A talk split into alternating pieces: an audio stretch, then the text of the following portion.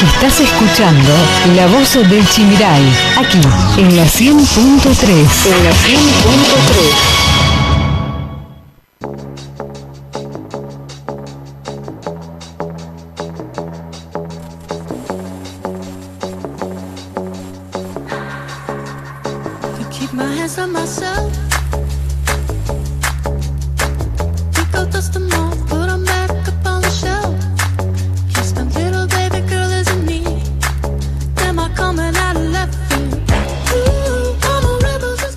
minutos nos separan de la hora 11 en todo el territorio nacional. Seguimos en esto que es la voz del Chimiray con una temperatura, Carla. De 28 grados, parcialmente nublado. Exactamente. Sube la temperatura. Se esperan 33 grados para lo que va a ser la tarde del día sábado. Lindo para la pileta. ¿Ya están habilitados los campings o no? Sí, están habilitados, sí, con un protocolo particular para ir. Bien, comenzamos con la agenda de entrevistas que teníamos previsto. Está en los estudios de FM Chimiray el presidente del Honorable Consejo Deliberantes de la Ciudad de Apóstoles, Alberto Polizuc, más conocido como Tito. ¿Qué tal? buenos días, Tito. Bueno, buenos días, Gastón, para vos, para Carla. Eh, bueno, estamos muy contentos de estar acá. Eh, nos trae el viejo recuerdo de, venir y estaba, eh, estar Héctor acá. Bueno, lo bueno que... Quedó parte de él. él sigue, sí. El operador. Machadito. Así que, bueno, eh, es un gusto volver después de, de, que Héctor se haya ido y, puedan eh, seguir con el programa, ¿sí? seguir con el lineamiento periodístico que él tenía. Así que, bueno, eh, muy contento de estar en este programa. Bueno, Tito, empezar preguntándote cómo están trabajando desde el Consejo de Deliberantes, cómo están sesionando. Tengo entendido que cada 15 días sesionan, pero hay comisión de por medio. Sí, eh, el Consejo Deliberante, eh, cuando eh, asumimos, asumimos este Consejo, la idea principal es que no, no, no, no seamos un Consejo cerrado, sino que un Consejo abierto, que podamos llegar a los vecinos. hoy justamente estamos haciendo un... estamos acompañando el operativo que hace el municipio en cada uno de los barrios. tenemos un lugar donde se llama el, Consejo Te Escucha, en donde eh, de esta manera eh, tratamos de descentralizar, eso estaba en la propuesta de, María Eugenia en la campaña, de descentralizar el municipio, llegar al, al, vecino, no que el vecino tenga que ir hasta el municipio. De la misma manera, eh, con el Consejo Deliberante, estamos acompañando en estos operativos, estamos escuchando a, a los vecinos, estamos recibiendo los reclamos, eh, viendo cuáles son las problemáticas de cada uno de los barrios. Así que esa es la dinámica que, hacemos en el acompañamiento al Ejecutivo eh, y sobre todo en este tiempo que es muy difícil, que las personas, eh, tratamos que las personas no, no salgan, que se cuiden. entonces tratamos de llegar al, vecino en el lugar donde reside y donde está. Y bueno, estamos muy contentos de, de trabajar en lo que eh, la ciudadanía apóstoles nos no encomendó que a través de su voto eh, estamos llevando y tratando de, hacer un consejo que sea abierto. Eh, estamos funcionando los cinco concejales de una manera espectacular, donde se debaten las ideas, donde se debaten los temas. Así que bueno, para mí también es un desafío, primera vez que estoy en el tema de la gestión. Eh, ¿No ocupaste cargos Nunca ocupé cargos, ah. eh, vengo del palo, como se dice, del independiente. Eh, nunca milité. actividad privada, digamos. Actividad privada, soy comerciante. Eh, así que, bueno, recibió la propuesta de acompañar este proyecto de María Eugenia. Adolfo también lo conozco de chico. Y bueno, estamos muy comprometidos con el proyecto de María Eugenia para Apóstoles. Eh, tratamos de que a través del Consejo asegurar la gobernabilidad de María Eugenia eh, en todos los aspectos. Así que bueno, eh, creemos que lo estamos haciendo bien. es el vecino que el que por ahí nos respalda, el que va a ser el termómetro de, cómo es nuestra gestión. Así que eh, bueno, eh, eh, estamos también muy abiertos para recibir las críticas. Sí, concejal, le, quiero consultar en estos operativos que, se acercan a los barrios, como bien lo decís, me parece una idea estupenda, acercar el municipio, acercar el Consejo Deliberantes al vecino y no que sea al revés. Pero ¿cuál es la demanda del apostoleño principalmente? ¿Qué escuchás que se repite en todos los barrios? No, y el, eh, básicamente eh, cada barrio tiene su problemática y, su tema en cuestión, ¿sí? Que se están atendiendo. Eh, cuando asumimos teníamos mucho problema con el tema de, la iluminación, de la seguridad, de, de las calles, en la situación que se encontraba pero por eso te digo, cada, cada barrio eh, eh, no tiene la misma problemática que tiene quizá el barrio que está en la otra punta o está más en el centro, lo, que están más alejados, por ejemplo, hoy estamos en el barrio Estación y, es, eh, es otra la problemática que vive el vecino. Entonces, bueno, se escucha, nosotros como Consejo Deliberante o concejales que estamos ahí en el operativo, recibimos todo el reclamo y, lo transmitimos al Ejecutivo. ¿sí? En lo que podemos hacer de utilidad, eh, lo hacemos. Eh, y bueno, eh, creo que, es importante, como vos dijiste, el, tema de llegar a los barrios y, cada, en cada lugar. por ejemplo, hablábamos con Carla antes de empezar, vemos el, el, gran trabajo que se hace con el tema de la vacunación para los perros. es, es, uno de los de, lo, de la tarea que más se realiza eh, y sobre todo también el acompañamiento de, la Secretaría de Acción Social, llegando a, a las personas, eh, escuchando lo, cuáles son los reclamos y más en, este tiempo en el cual la, la parte social está en, primer lugar, la, eh, la salud también, los agentes de, salud salen a recorrer el barrio, se toma la presión, se toma aquellos que tienen problemas de, de diabetes, se toma la insulina, eh, se llega eh, a, veces con la vacunación también para, para los chicos.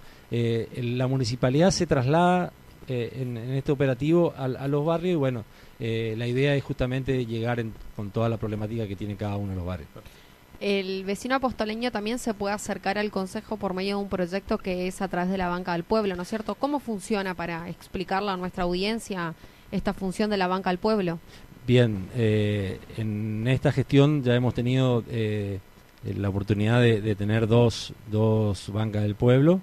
Eh, el vecino trae su proyecto, lo presenta y básicamente el Consejo Deliberante casi siempre se lo pasa a comisión para ser estudiado, como el último, la última banca del pueblo que fue presentada por a través de, de muchacho Facundo Michowski, eh, por ahí digo mal el apellido, pero es un, un proyecto de eh, hacer un barrio eh, ambientalista, ¿sí? Eh, está muy bueno el proyecto, lo hemos pasado a comisión para poderlo debatir y traer a las personas que, que, estén en el tema, la gente de catastro, la gente de planificación del municipio, para debatirlo. Eh, es decir, el, el, ciudadano tiene la posibilidad de, de, traer el proyecto, eh, de presentarlo y ser una, parte más de, de, las decisiones que se toman. claro, no es algo que está manejado por los, por los cinco concejales nomás. Eh, totalmente. Eh, más allá que el, el, concejal creo que se, se debe al, al, vecino, por eso el vecino lo, lo, votó, por eso es la idea de salir, no quedarnos en las cuatro paredes, salir básicamente donde yo más atiendo es en la calle, porque me paran eh, y uno, uno tiene que prestar el oído para recibir todos los reclamos. Eh, y bueno, creo que cada uno de los concejales lo, está haciendo porque eh, reciben siempre el, los puntos de vista o eh, fíjate esto, cómo podemos hacer, o hasta también recibimos los reclamos, que nosotros básicamente eh, eh, tenemos un grupo de trabajo en, la gestión de María Eugenia, en la cual estamos comunicados todos. ¿sí? por ahí me recibo un mensaje de un vecino, eh, mirá, tengo este problema, están prendiendo fuego acá, quemando basura y al toque no estamos comunicados con el secretario de Medio Ambiente, al, al, ratito se está haciendo eh, efectivo el reclamo este. Entonces, bueno, uno trabaja en equipo y trata de llegar a, todos los reclamos que hacen los vecinos. Te consulto también por la modalidad de esto de sesionar cada 15 días. Eh, ¿Cuál ha sido el motivo, la decisión? Porque por lo general lo sesionan una vez por semana en distintos municipios, en la mayoría de la provincia. ¿Y qué les permitió a ustedes? Porque supongo que no es porque no hay proyectos. Quiero pensar que no es porque... Sí, no, no. Eh, mira, básicamente cuando asumimos la gestión eh, nos encontramos por primera vez ante una, una situación en la que vivimos que que es eh, la pandemia, la cuarentena y todo lo que, lo que tuvo que venir. Eh, y bueno, éramos una gestión, creo que también María Eugenia enfrenta eso al día de hoy, es ocuparnos casi la mitad del tiempo eh, en, ver cómo solucionamos los temas, los protocolos, eh, todas las cosas que vengan de nación y de provincia para implementarlo en el municipio, eh, el cuidado, los operativos en el primer tiempo que apenas asumimos, me tocó salir a la calle a, colaborar con el tema de los operativos, porque mucho personal del municipio estaban en una edad o, tenían estaban dentro de las personas de riesgo y no podían venir y bueno y, fuimos eh, sería cubriendo lugares y nos tocó nos tocó enfrentarnos a, situaciones eh, como como ser eh, las sesiones fuimos los primeros en el municipio que sesionamos de una manera virtual eh, primero en la provincia también de sesionar de una manera virtual y encontrarle la vuelta para, para no dejar de sesionar y, que el consejo siga funcionando. Entonces, cuando estábamos terminando y, pasamos a, una modalidad presencial, eh, creímos necesario eh, espaciar un poquito las sesiones a 15 días y poder en esos, en esos 15 días eh, previos trabajar mucho más con los proyectos ¿sí? y, llegar a, una reunión de comisión ya con los proyectos más o menos vistos, discutidos y ir a la sesión básicamente ya con el, el, proyecto resuelto en, la, reunión de comisión y en la sesión eh, únicamente hacer la, parte protocolar, eh, votar o pasar o seguir pasando comisión si esto así lo requería. Eh, pero bueno, estamos todavía en, en, una, en una forma presencial, siguiendo los protocolos y yo creo que una vez que pase todo eso, seguro que volveremos a eh, retomar la frecuencia anterior. frecuencia, sí. Pero eh, en este momento eh, lo estamos llevando bien de esta manera. Se nos ha complicado mucho cuando era a través de, la forma virtual. ¿Sesionan cada 15 días y comisión cuánto tienen? es, la, comisión tenemos los martes previos a la, sesión, que son los jueves, en la cual tratamos los temas que van a ser presentados en, el, en, en la sesión. Eh, por ahí cada, consejo, eh, siempre me he interiorizado de cómo trabajaba el consejo anterior o, otro consejo, eh, tenían otra modalidad, presentaban en, la sesión los temas, casi todos los temas pasaban a comisión y lo trataban. Nosotros por ahí lo, hacemos un poquito diferente. Al revés. y cuando, cuando vemos que un, tema, es decir, necesita ser más debatido y el proyecto más discutido, pasamos, lo llevamos al recinto, lo presentamos y lo pasamos a comisión y lo, seguimos manejando y lo, ponemos el tema a, a, estudiarlo en el tiempo que sea necesario para que salga el mejor proyecto. ¿sí? Eh, se ve un buen vínculo y comunicación entre todos los, los concejales, a pesar de las banderas políticas o la ideología, ¿no es cierto? Mira, una de las cosas que yo sostengo es... Eh, ¿Qué banderas políticas? Sí, hay, dos nomás. Bueno, pero hay. tener la renovación y tener activar. Claro, pero dentro de la renovación cada uno con su... No, no, no. A mí el gobierno provincial me dice que hay un proyecto, que hay un proyecto misionerista. Bueno, eso baja a todo el espacio de renovación, que tengan interna otra cosa, pero hay dos pero las internas existen. Existen. lo, importante es una realidad y, yo lo veo. Lo importante, lo déjeme disentir, por favor. pasa como pasa en, en, la, en la casa de uno. ¿sí? Eh, yo en casa somos cinco, mi señora y tres hijos, yo y cada uno tiene su, su forma de pensar y ver, por más que, tiene cada uno, somos todos de River, solamente mi señora es de estudiante, eh, pero cada uno tiene su forma de, ver las cosas. Puse ese ejemplo para que... Eh, dentro del Consejo pasa lo mismo, ¿sí? Eh, tenemos, pertenecemos al cuatro al bloque renovador y uno al, al bloque de activar, y pero sobre todas las cosas lo que queremos respetar y del principio se respetan las ideas ¿sí?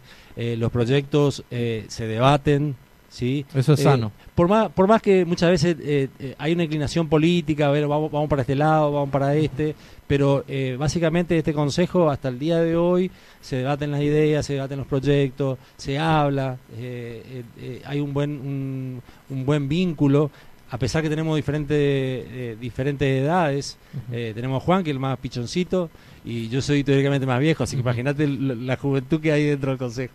Bueno, y, bueno, y ahí justamente me diste el pie para el debate que se desató la otra vez, el tema de la nocturnidad, el tema de un espacio para que los jóvenes puedan eh, permanecer de manera segura, que si bien lo decíamos en varias oportunidades, hay bares, hay restaurantes habilitados, pero también un espacio público y en la cual vos disentiste.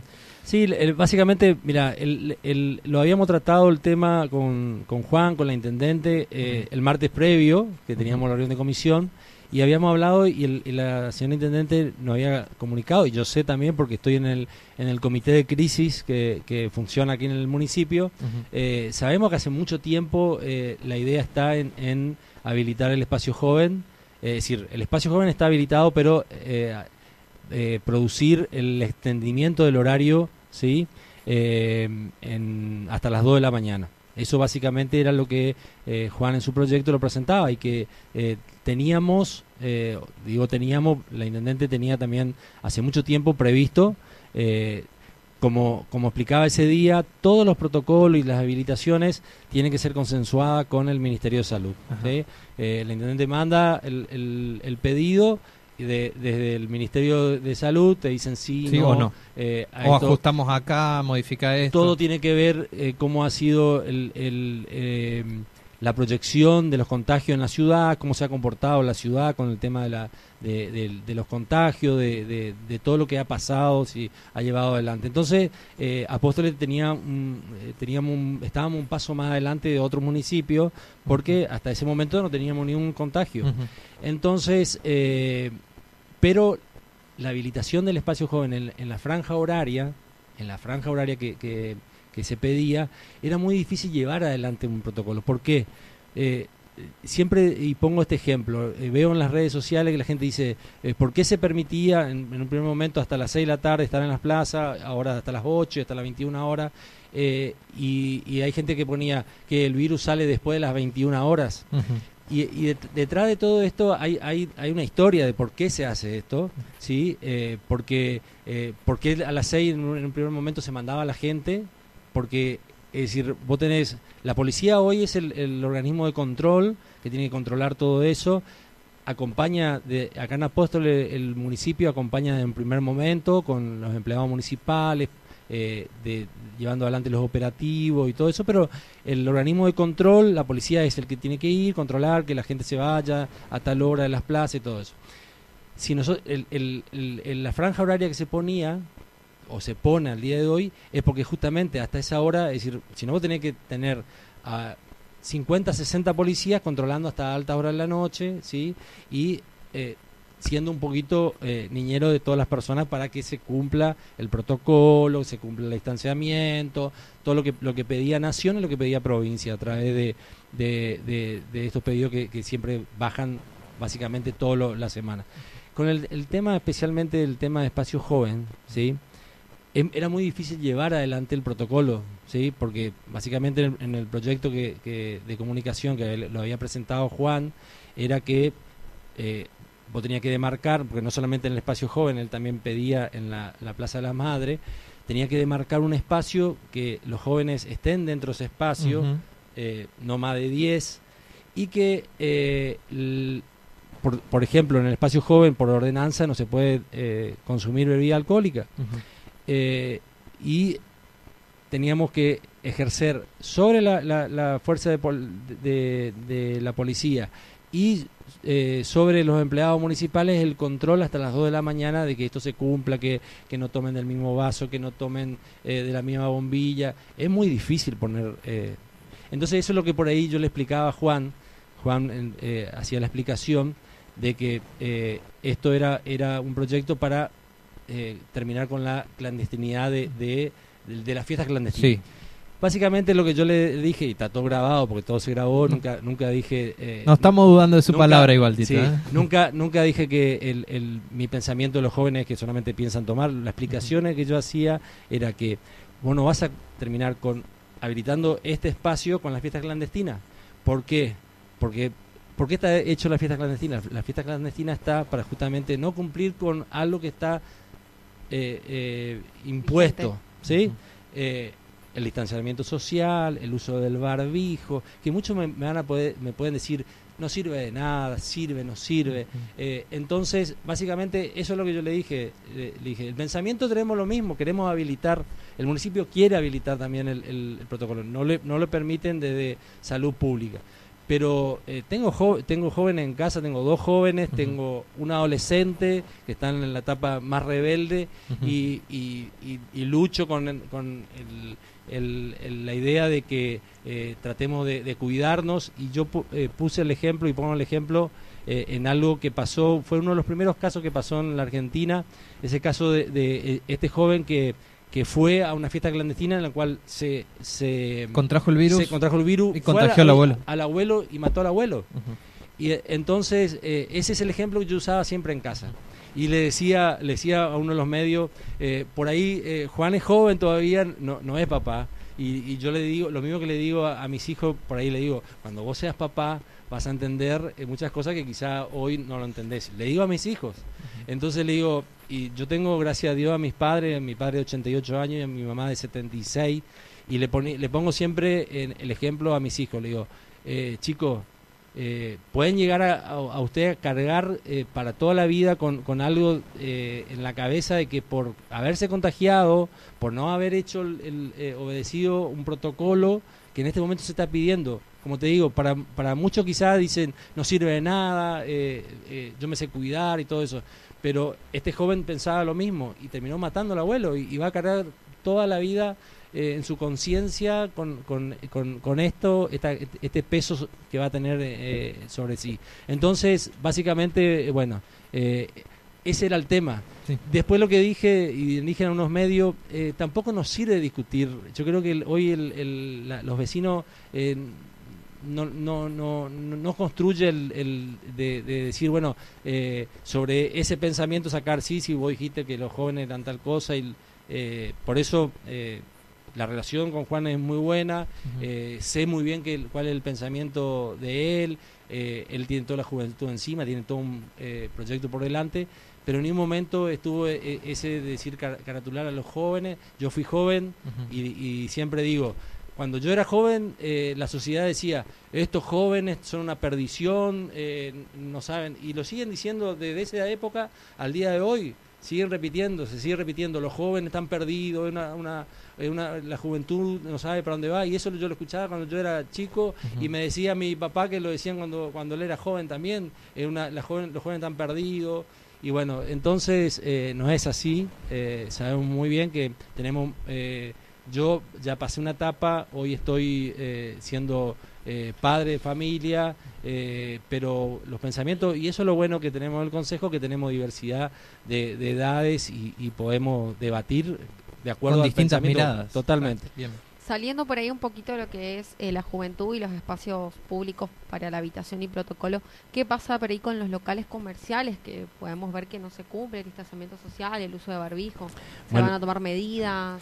Básicamente eh, ahí está un poquito eh, por qué, se, se decía eh, que el, la habilitación del protocolo para los bares, el extendimiento del horario se producía y no se producía para eh, lugares como el espacio joven. Lo que pasa que el, el Ministerio de Salud, lo que están encargados de, de manejar esta cuarentena, esta pandemia, ven en, en los locales comerciales privados, el- es decir, hay una responsabilidad.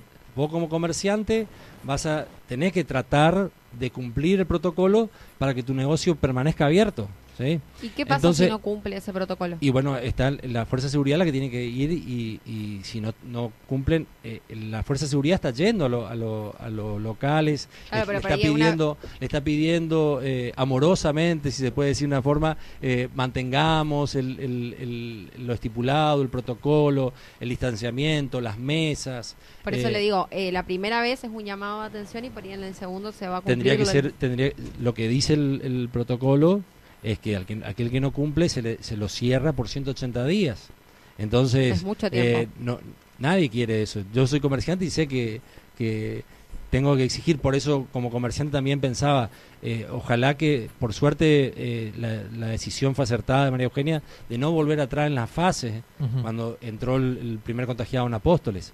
Esto, esto fue un alivio para los comerciantes. Eh, entonces, es responsabilidad del comerciante de, mantener por, por, el bien propio, por el bien que su comercio siga abierto y que, que pueda seguir eh, vendiendo y pueda seguir comercializando, que y más en este tiempo que vivimos, que la economía está muy muy deteriorada, ¿no? ¿Qué pasó con las luminarias LED? ¿Es verdad que el municipio está pagando cerca de 55 mil pesos? No, mentira. ¿Mentira? El, el, la ordenanza se nos, se nos presenta, el, municipio cuando asume eh, tenía una postergación en el tema de las luces en Apóstoles, ¿sí? Sabemos muy bien, no lo digo yo, lo dice el vecino, en los reclamos que teníamos era... Que falta iluminación, sin duda. Entonces, eh, el, cuando apenas asumimos la gestión, antes de la pandemia, la provincia nos hace un, hace un ofrecimiento al, al, municipio en conseguir la luminaria en este precio, ¿sí?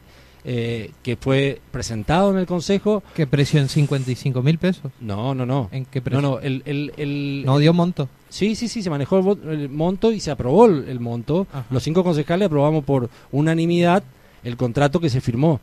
El, el, el municipio termina pagando al, al la provincia uh 8.500 pesos cada luminaria. Cada luminaria. ¿Sí? Eso está, eso está en, el, en, en, la aprobación con monto que se hizo en enero, en la, la ordenanza 05 eh, del 2020 y se aprueba primero la firma del, del, contrato y después se aprueba el monto y, y, y la modalidad, ¿sí? Porque se, se, hizo a través de un, de un sistema de, de pagarlo en 24 meses, estas luminarias, eh, y el municipio eh, ahora hace poco se, se, pidió el informe de la presentación del contrato.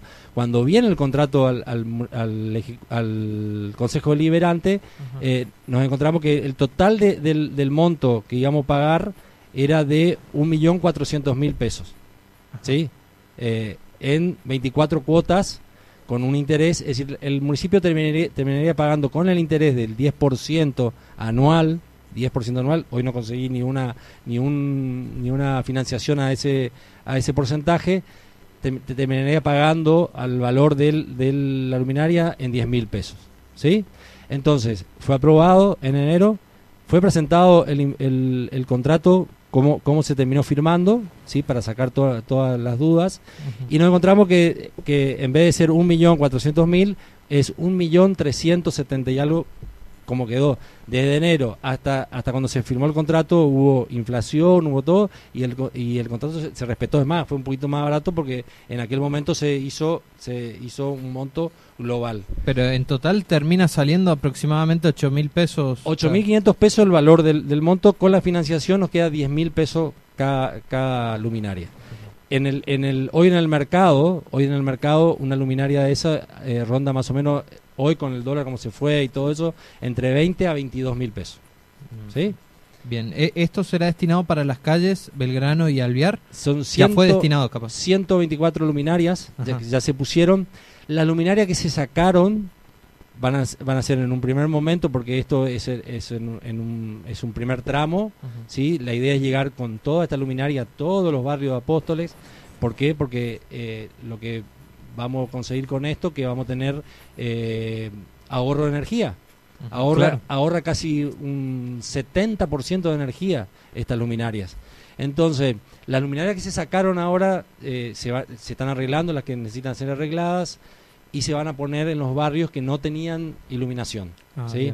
Eh, ya creo que lo está haciendo Obras Públicas, aquellos que necesitaban ponerse los parantes, eh, se, se, mandó fabricar, se están poniendo en condiciones y sobre todas las cosas queremos llegar eh, en Apóstoles eh, que todos los barrios estén iluminados. Y de aquí a un tiempo, si Dios nos permite, se estarán cambiando esas luminarias por luminarias LED.